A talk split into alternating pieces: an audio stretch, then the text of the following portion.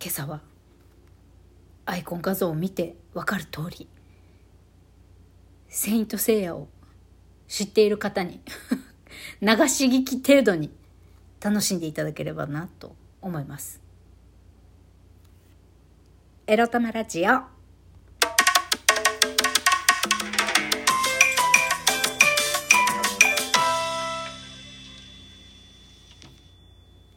皆様、おはよございます。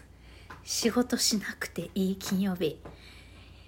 やっと来たね。みくりです。この番組では、借金持ち独女、今月からフリーランスに前戻りましたが、思えば5月ももう終わりますね。はい、タイムリッチなみくりが沖縄から日々いろいろいろいろ思うことを配信しております。じゃないよね。下打ちじゃないよ。早速今日のテーマに参りましょう。こちら君はコスモを感じたことがあるかについてお話しします。感じてないよね。感じたことないよね。我々、セイントじゃないからね。感じたことあんまりないと思うんですけど。今日皆様にお伝えしたいことはただ一つ。UNEXT でセイントセイヤほぼ全部見れるんで、劇場版とか新しい 3D 版とかいろいろ見れるんで、UNEXT で約1ヶ月見れますんで登録してください「セイント・セイヤ」アニメ見てください。ただそれだけ。笑えるから。笑えるからって言ったら失礼だな。バカにしてるとかじゃなくって。もうね私はですねそうねラジオでこの間仕上がった真剣佑のね肉体を見たいがために実写版の「セイント・セイヤ」を映画をね見たいっていう放送しましたがあれからえー、アマプラでも見れるよって言っちゃったけど、アマプラでは1話しか無料で見れないんですよね。あとはレンタルだったり、買い購入もあるのかな？っていうので、1話しか無料で見れるのなくって、で、探したら UNEXT ね、あの、無料期間中1ヶ月間で見放題なんで、その中にセイントセイヤが入ってたんですよ。だから今私セイントセイヤを見るためだけに UNEXT 無料期間利用しておりまして、もう頑張ってね、1日少なくとも2、3時間は見てますね。セイントセイヤ。多分再来週、あと10日ぐらいで無料期間が終わるんですよ。あと2週間ぐらいかな。そう、終わるから、もう何としてでも無料のうちにセイントセイヤを見たいと思ってね、必死で見ております。で、そんな中で改めて、もう30年近く前のアニメですけど、もっとかな？アニメですけど。いやーなんかね久々に見ると違う意味で笑いが起こる。あそういう設定なんだとかこういう感じなんだとか、まあ、とにかく笑える。ななんでまあ、主要キャラクターに対するツッコミだったりとか「セイント・セイヤ」っていう漫画の世界観に大人になってみると冷静になって見てみると笑えるところも結構あって面白くって私はなんかそのゲラゲラ笑いながら「セイント・セイヤ」見てる日もあるんですけど まあとにかく皆様お暇でしたらもしくはなんか久々にちょっとアニメ見てみようかなって思う方あるいは女子の皆さん、セイントセイヤなんて当時は全然興味なくて、見たことなかったけど、ちょっと美男子が見たいわ。2D の美男子が見たいわっていう方、ぜひ、あの、初期の1980年代のね、アニメ、アニメ版から、ぜひご覧になってみてください。もうね、主要キャラクターの男子5名がね、美しいのよ。かっこいいのよ、アニメ版は。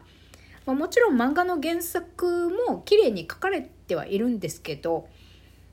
原作の漫画ってね、特に初期のあたりとか、顔、顔は美少年に描かれているし、クロス、鎧もね、着てるクロスとかもキラキラしててかっこいい感じで描かれてるんですけど原作の初期は原作漫画の初期はあんまりプロポーションが良くないんですよ登場人物の。なんだけどこれが80年代でアニメになった時にもう欧米人もびっくりするぐらいのすっごい手足の長いもう抜群のプロポーションの人間たちがたくさん出てくるんですよ。あのそれは主役級の人たちだけじゃなくて雑魚キャラとかも基本的に出てくる人みんなスタイルいいの。アニメ版はね。なんかその違いがすごいっていうのとこ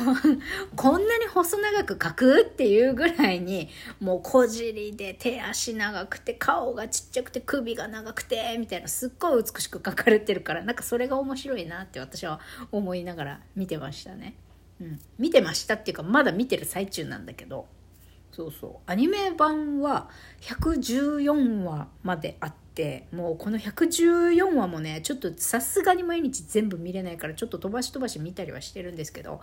いや「セイント・セイヤね」何がいいって主要キャラの5名がさ美しいよね。基本的に。美男子よね。美少年よね。あの原作漫画よりもアニメの方がやっぱ綺麗に美しく描かれているんですけどこう見返してみると主要キャラ5名もそうだし割と「セイント・セイヤ」は美しい顔した男性が出てくる漫画だなっていう印象を持ってはいたんだけどまあアニメアニメ版を見てもね美しい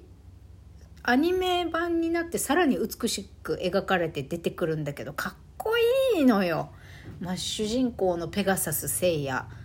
とキグナス氷河ドラゴンシリュウで女の子みたいに美少女のような美少年アンドロメダ・シュンと。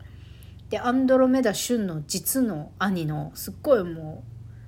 う男らしいフェニックス一騎っていうこの5名が主要キャラクターででもう一人アテナアテナ、えーと、木戸沙織っていう女性をアテナとしてまあこのアテナも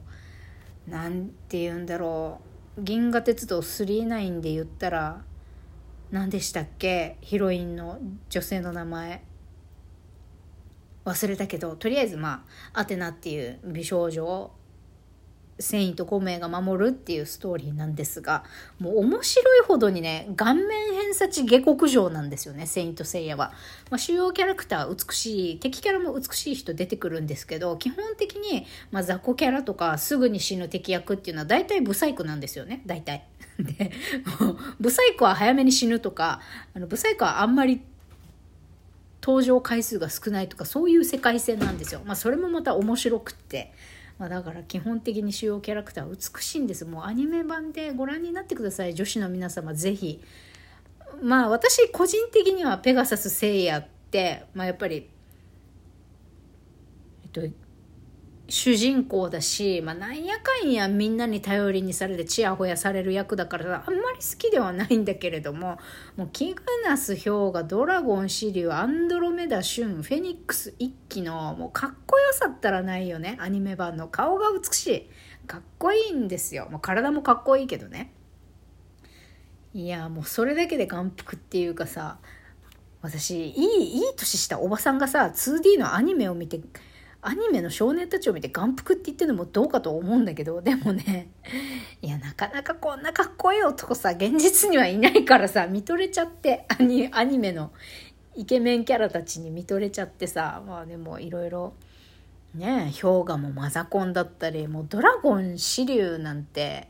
やたらめったら、クロス脱いだり自分ではーって吹き飛ばしてさ、半裸上半身裸で大体戦ってるからさ、クロスの意味はっていう、その辺もツボでさ、ゲテゲテ笑いながらまた脱いだと思って、この露出狂のドラゴン支流何なんだろうみたいな。の笑ってたりとか、あとは当時気づかなかったけど、意外と肉弾戦が多いんだなっていうこととか、ドラゴンボールと違ってあんまり攻撃の仕方っていうか「セイント・セイヤ」80年代のアニメではそんなに詳しくどうやって攻撃してるかみたいなのって絵として描かれてないんだなみたいな。なんか「うわー」とか言って吹っ飛んでるんだけどパンチしたのかキックしたのか何なのかがわからない。どう攻撃されてこんなに吹っ飛んでんのかみたいな。なんかわからない絵面が多いんですよ。まあまあそれは絵にするアニメにするのが面倒くさかったのか面倒くさかったっていうかまあなんかいろいろあるんでしょうね「セイント・セイヤ」あの当時の「セイント・セイヤ」のアニメの独特の何て言うんでしょうね演出？このこの絵面の演出っていうんでしょうかね。それもまた「ドラゴンボール」なんかとは違って面白いなって思いながら見てました。単純にこの描き方だったりもうキャラの美しさだったりあとね声優さんが素晴らしいよね。もういその当時「セイント・セイヤ」に出てる声優さんってもう